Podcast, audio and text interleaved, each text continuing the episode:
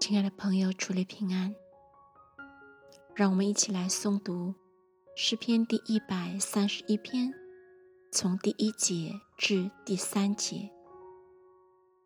耶和华，我的心不狂傲，我的眼不高大，重大和测不透的事，我也不敢行。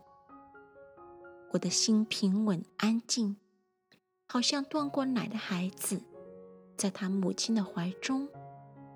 我的心在我里面，真像断过奶的孩子。